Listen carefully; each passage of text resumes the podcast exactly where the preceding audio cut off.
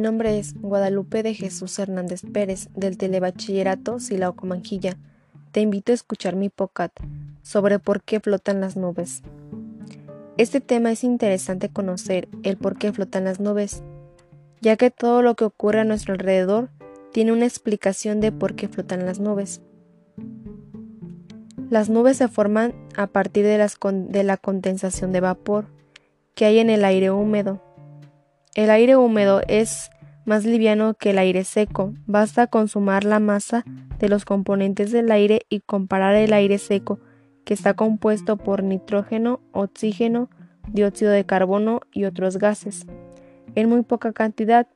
Hay una propiedad de los gases que dice que en unas condiciones determinadas de presión y temperatura, un volumen de un gas tiene siempre el mismo número de moléculas. Asimismo, tenemos un litro de aire seco para convertirlo en húmedo. En las mismas condiciones debemos introducir moléculas de agua y sacar algunas de las que hay dentro, para la cantidad no varíe. Ahora la molécula de agua pesa menos que la de nitrógeno, que la de oxígeno o que la de dióxido de carbono. Solamente hay que sumar sus pesos atómicos. La molécula de nitrógeno tiene dos átomos y tiene una masa de 28 unidades de masa atómica, la de oxígeno 32 daltons y la de dióxido de carbono 44 daltons. La molécula de agua, en cambio, como tiene un átomo de oxígeno y dos de nitrógeno, su masa es de 18 daltons, bastante menor que las otras.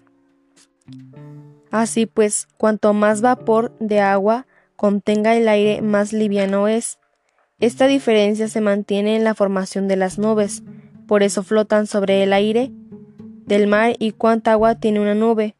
El hecho de que no podamos ver una nube con toda claridad no quiere decir que sea una masa compacta de gotas de agua.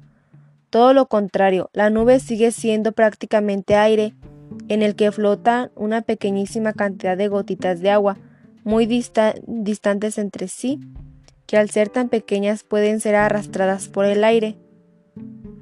Ascendente que se ha calculado que un metro cúbico de una nube típica, la que llamamos múculo, si juntamos todas las gotitas apenas tendríamos medio gramo de agua.